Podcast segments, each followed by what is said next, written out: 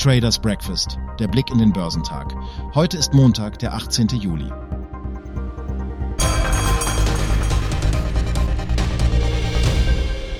In Hongkong mussten Anleger Verluste hinnehmen, denn die Aktien fielen um zwei Prozent.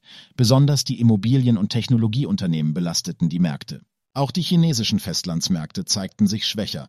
Der Shanghai Composite Index verlor 0,4 Prozent, während der Shenzhen Component Index um 0,45 Prozent zurückging.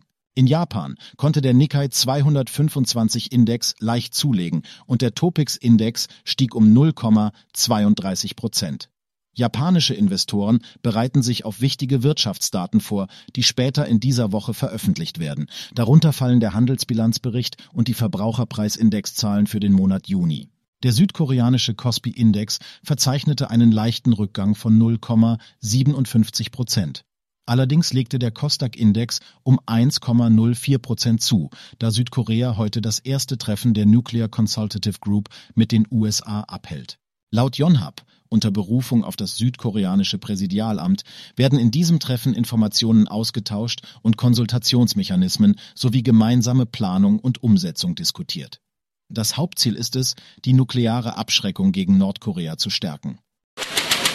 Die US-Börsen setzten am Montag ihre starke Vorwoche fort und erreichten dabei im Handelsverlauf neue Höchststände.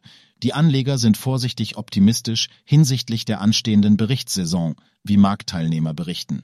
Der Dow Jones Industrial Average beendete den Handel mit einem Plus von 0,22 Prozent und erreichte damit den höchsten Stand seit Dezember 2022. Der breit gefasste S&P 500 stieg um 0,39 Prozent und erreichte damit den höchsten Stand seit April 2022. Der technologielastige Auswahlindex Nasdaq 100 gewann 0,95 Prozent und erreichte den höchsten Stand seit Januar 2022. In Bezug auf heimische Konjunkturdaten stand zum Wochenauftakt lediglich der Empire State Index auf der Agenda.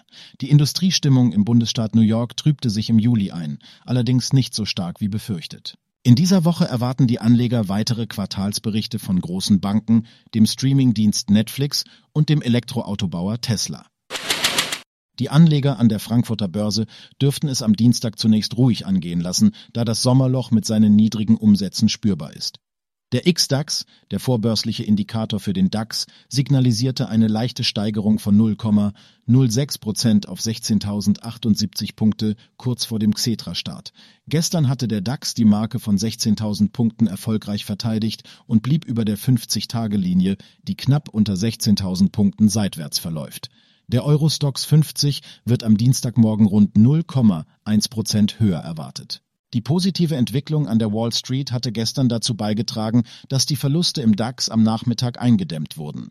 Die Anleger zeigen sich halbwegs zufrieden mit dem jüngsten Rückgang der Inflation und können sich nun auf Unternehmenszahlen konzentrieren.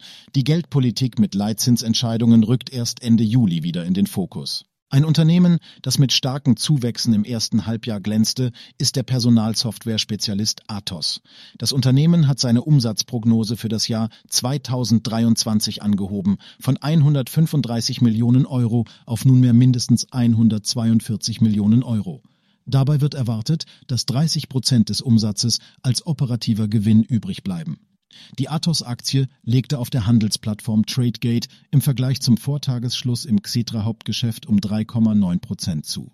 Ein weiteres interessantes Unternehmen ist die Deutsche Beteiligungs AG. Nach einem Verkauf und angesichts einer guten Geschäftsentwicklung zeigt sich das Unternehmen optimistischer für das laufende Geschäftsjahr.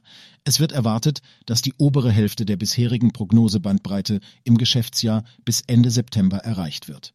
Die Aktien von Rational verzeichneten einen Anstieg von 2,8 Prozent auf Tradegate. Die Societe Generale bewertete die Aktien mit Buy und einem Kursziel von 855 Euro. Analyst Philippe Laurin erwartet ein beschleunigtes Umsatzwachstum des Profiküchenausrüsters und prognostiziert eine durchschnittliche jährliche Steigerung des operativen Ergebnisses in den kommenden fünf Jahren von 10 bis 11 Prozent.